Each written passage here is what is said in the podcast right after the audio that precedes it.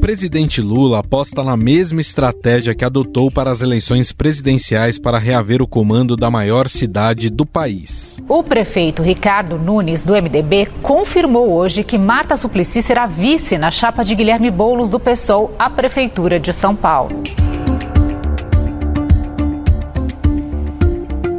Apesar de ter feito carreira política no PT, Marta acabou se tornando persona non grata no partido, após se desfiliar e apoiar pessoalmente o impeachment de Dilma Rousseff. Que não deixa nenhuma dúvida, o Brasil não tem condição de continuar com a presidente. Ela mostrou absoluta incompetência na condução da nação. O esfarelamento da economia se deve exatamente e pontualmente a ela. Marta deixou o partido em 2015, afirmando que a sigla protagonizou um dos maiores escândalos de corrupção que a nação brasileira já experimentou, em referência aos fatos revelados pela Operação Lava Jato. Atualmente, ela estava no MDB e fazia parte do governo de Ricardo Nunes, a quem vai enfrentar como adversária nas eleições municipais deste ano. Nunes, entretanto, afirmou que não classifica a decisão como traição. Não atribuiria uma palavra dessa à, à prefeita Marta. Ela é, tem o seu trabalho, tem sua história. Nossa relação é boa, foi secretária durante três anos no, no governo, fez um bom trabalho e são decisões né, que, que, as pessoas é, tomam e eu respeito. Não vai abalar a questão do meu respeito e admiração por ela. Até por causa disso, membros do PT queriam que o partido fizesse uma prévia para escolher o candidato a vice. Vale lembrar que Lula havia fechado um acordo com o PSOL em apoiar Guilherme Boulos, mas indicar o outro nome da chapa. O companheiro Boulos é um candidato da mais extraordinária qualidade, é uma liderança importante no nosso país, uma liderança importante em São Paulo. Mas quando se trata de um projeto de poder, Lula não se envergonha em se aliar a políticos que antes o criticavam. O exemplo mais recente é o de Geraldo Alckmin, com quem disputou as eleições presidenciais de 2006 e hoje é seu vice. Depois de ter quebrado o Brasil, Lula diz que quer voltar ao poder. Ou seja, meus amigos, ele quer voltar à cena do crime.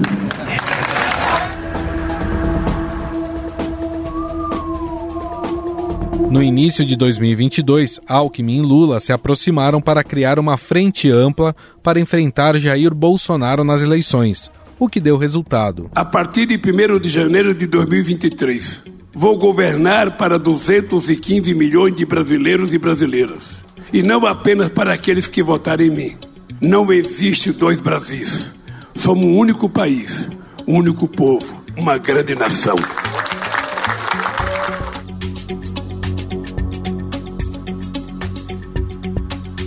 Em 2012, em busca de um maior tempo de televisão para a propaganda eleitoral gratuita de Fernando Haddad nas eleições municipais, Lula se aproximou do PP, do ex-prefeito Paulo Maluf.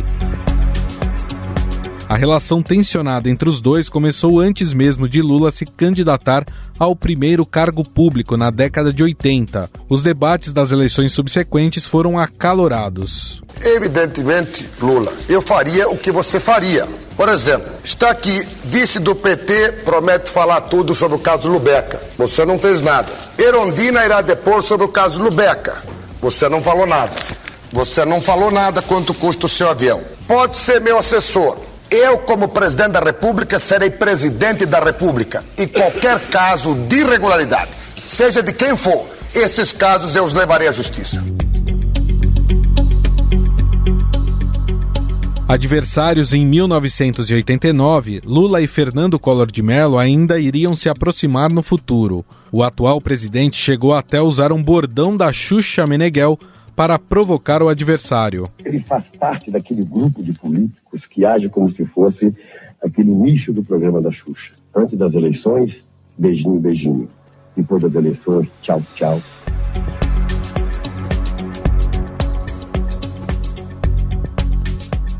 Em 2006, o alagoano se candidatou ao Senado e buscou se aproximar de Lula, conquistando uma cadeira no Legislativo, onde ficou até 2022. Collor apoiou as candidaturas de Dilma em 2010 e 2014, se afastando da petista durante o processo de impeachment de 2016. A ideia de Lula em trazer Marta de volta é um reconhecimento da sua força, principalmente na periferia de São Paulo.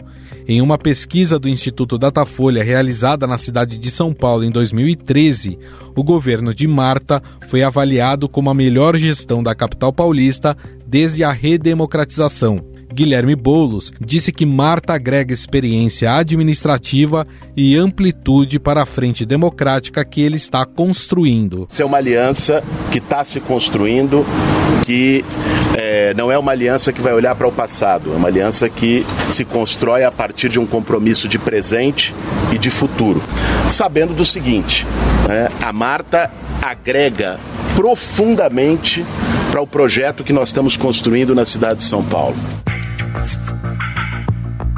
No passado, o marido de Marta já chamou o deputado do PSOL de picareta e Luiz Erundina, então vice de Bolos em 2020, disse que Marta era traidora pela forma como deixou o PT em 2015. Segundo Bolos, as críticas trocadas no passado e as diferenças políticas mostram que a aliança de fato amplia o alcance político e eleitoral da chapa.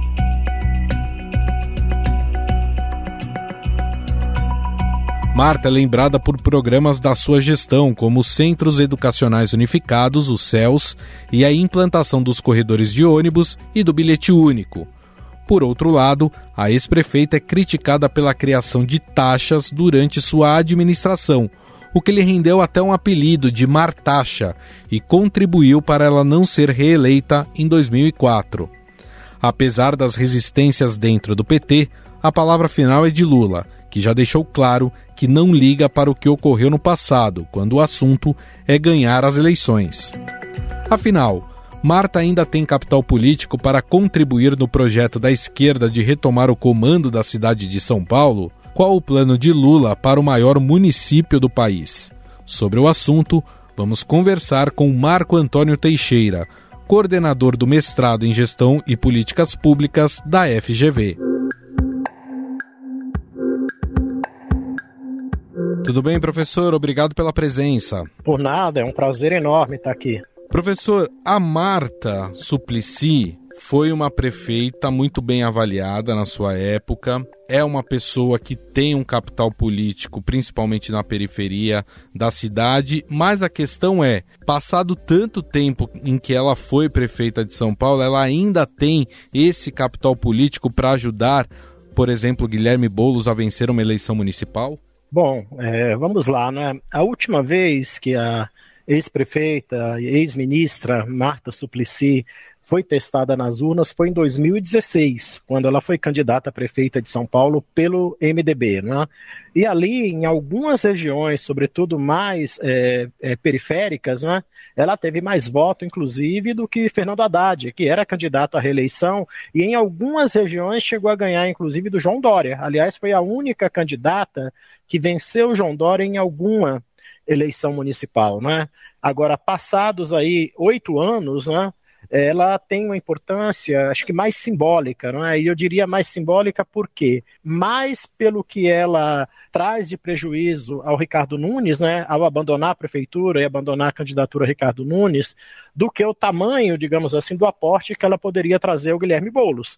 Justamente porque nas regiões em que ela pode, de certa forma, contribuir bastante para o Guilherme Boulos, tanto Boulos quanto o PT foram muito bem nas eleições do ano passado em termos de trazer eleitores, nós vamos ter que esperar o tempo para poder ver. Agora, o que, que é mais visível nesse momento? Que a partir do momento em que a Marta Suplicy toma a decisão de sair da prefeitura e apoiar o adversário do Ricardo Nunes, um projeto que o Ricardo Nunes vinha construindo, não é? que era de ser um candidato de centro e contava com a Marta Suplicy e com o apoio dela para isso, acaba desmoronando. E isso joga o Ricardo Nunes muito mais para a direita e provavelmente vai fazê-lo com que seja de fato o candidato do bolsonarismo. E aí, obviamente, que está no cenário que o Lula queria, né? que é restabelecer a polarização na cidade de São Paulo e, obviamente, que confiar nas eleições de 2022, quando ele e o candidato Fernando Haddad ganharam as duas vezes na, na cidade de São Paulo para os cargos que concorreram, né? presidente da República e governador do estado. Então a candidatura Nunes sai mais desidratada do que a candidatura Boulos, digamos assim, é, inflada no caso.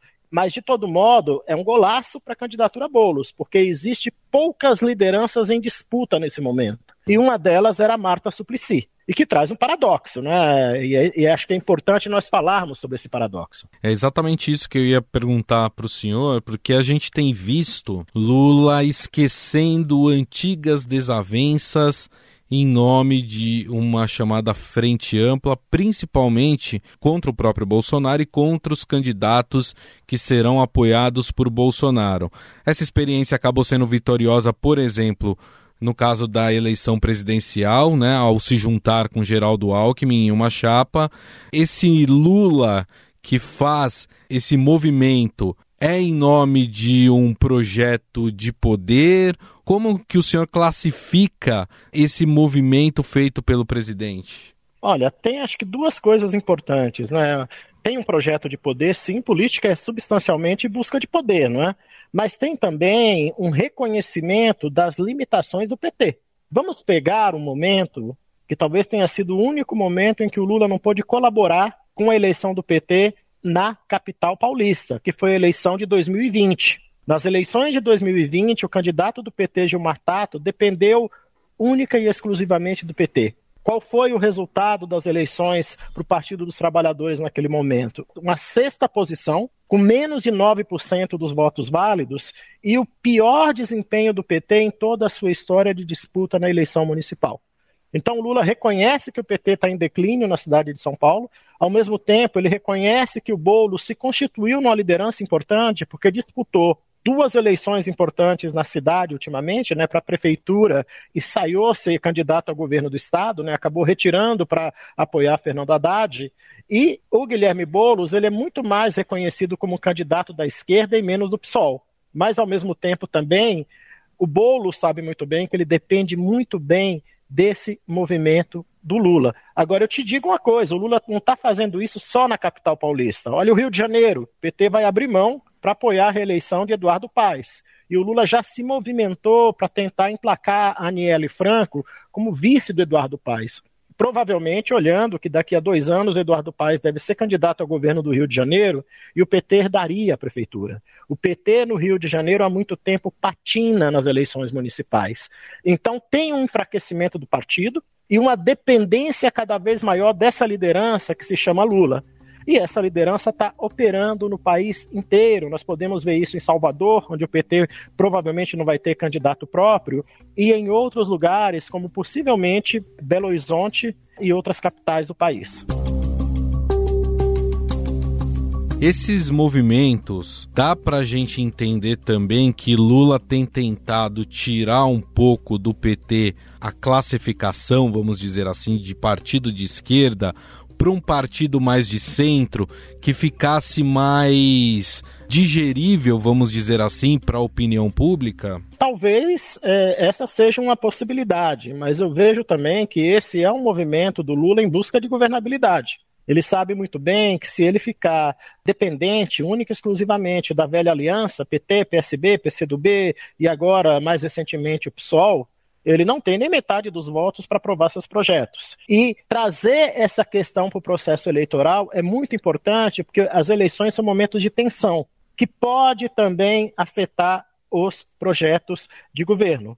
Por isso que a movimentação da Marta Suplicy é importante, porque ela entra nessa questão que você falou no começo, trazer antigos desafetos. E a saída da Marta Suplicy não foi uma saída qualquer, não é? Ela saiu preterida pelo Lula, essa é a contradição importante, agora volta trazida pelo Lula, não é bom nós lembrarmos. O Lula bancou Fernando Haddad em 2012 e elegeu Fernando Haddad prefeito. Uhum. A Marta queria ser candidata e não pôde. Depois a Marta, ela vota a favor do impeachment da Dilma Rousseff, vai para o MDB ao lado de Eduardo Cunha, diz que foi para o PMDB combater a corrupção e depois participa de governos aí, sobretudo na prefeitura de São Paulo com a dupla Bruno Covas e agora Ricardo Nunes, não é? Então este retorno também simboliza muito, digamos assim, algo que é uma metáfora que o governo Lula tem usado, olhar para frente e não olhar para o retrovisor. O senhor citou Ricardo Nunes em uma das suas respostas, e é interessante quando a gente avalia São Paulo como capital e São Paulo como estado. E a capital paulista tem uma visão política diferente do restante do estado.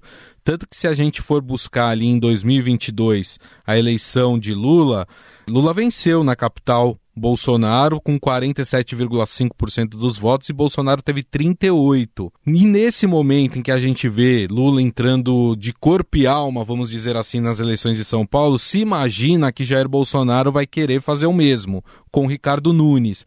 Agora a pergunta que fica é: a entrada de Bolsonaro dentro desse cenário que eu acabei de expor aqui é bom ou ruim para Ricardo Nunes? Não é da forma que o Ricardo Nunes gostaria. O Ricardo Nunes, acredito eu, gostaria de ter o Bolsonaro como mais um dos seus apoiadores e trazer também essa ideia de frente em torno do nome dele, não é? Só que com a saída de Marta Suplicy, ele perde, digamos assim, uma simbologia importante, né, para dizer que não é um governo de direita ou de extrema direita.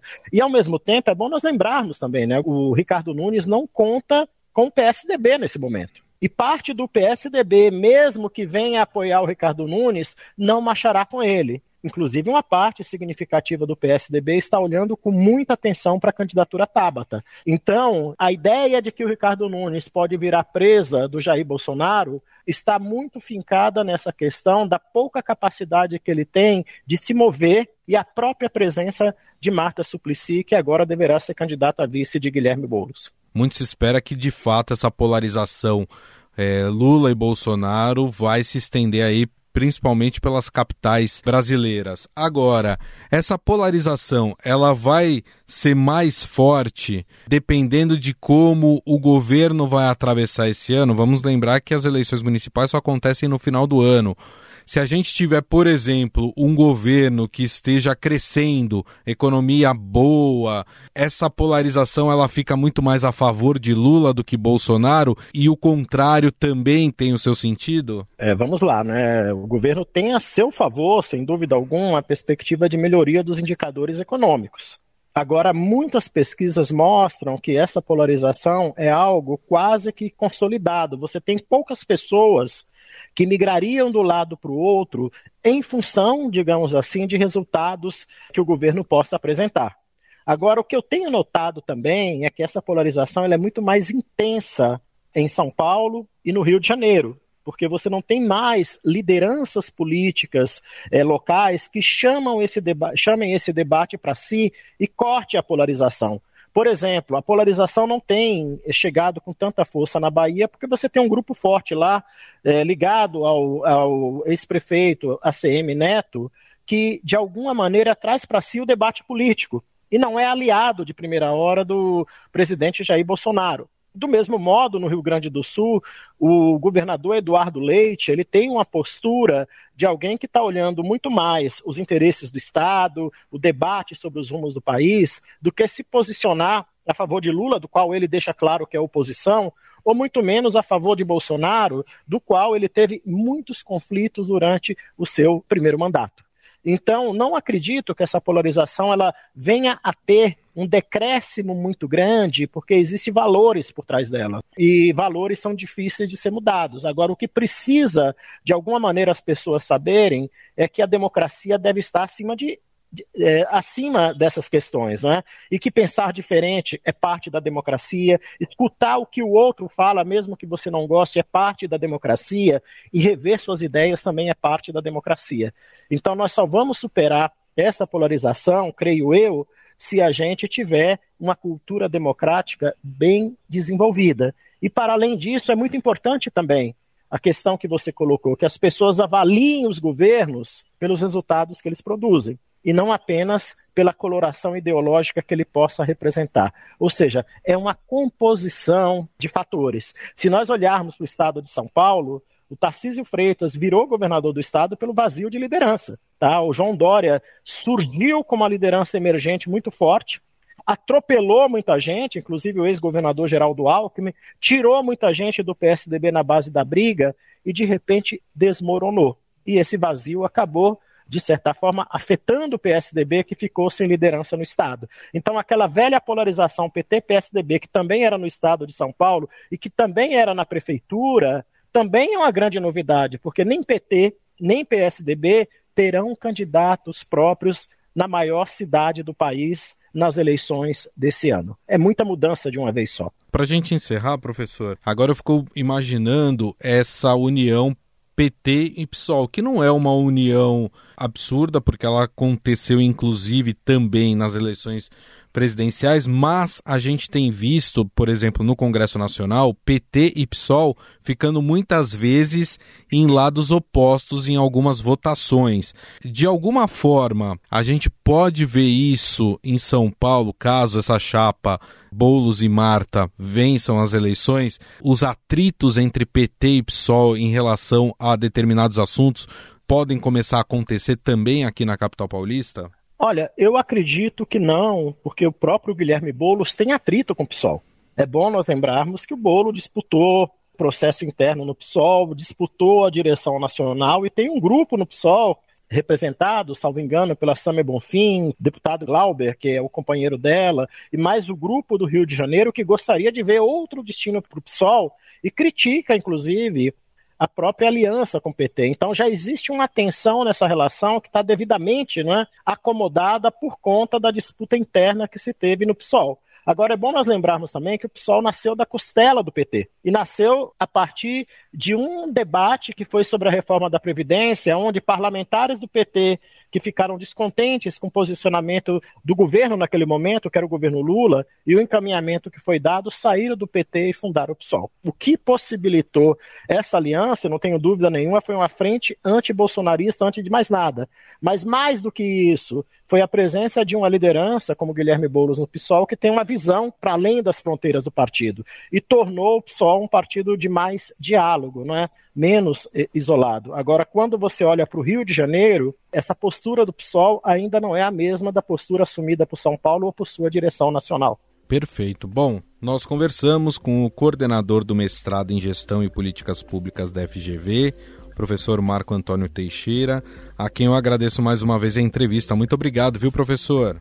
É sempre um prazer e estamos à disposição para conversar, ainda mais sobre um ano de 2024 que vai ter muito debate sobre as eleições.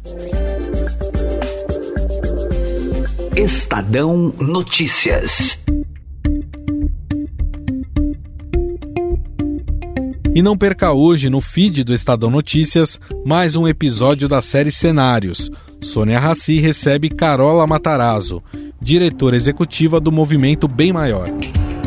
Ela fala sobre a importância do terceiro setor, que já representa 4,27% do PIB e emprega 6 milhões de pessoas, e como a filantropia estratégica pode reduzir a desigualdade no Brasil. Estadão Notícias.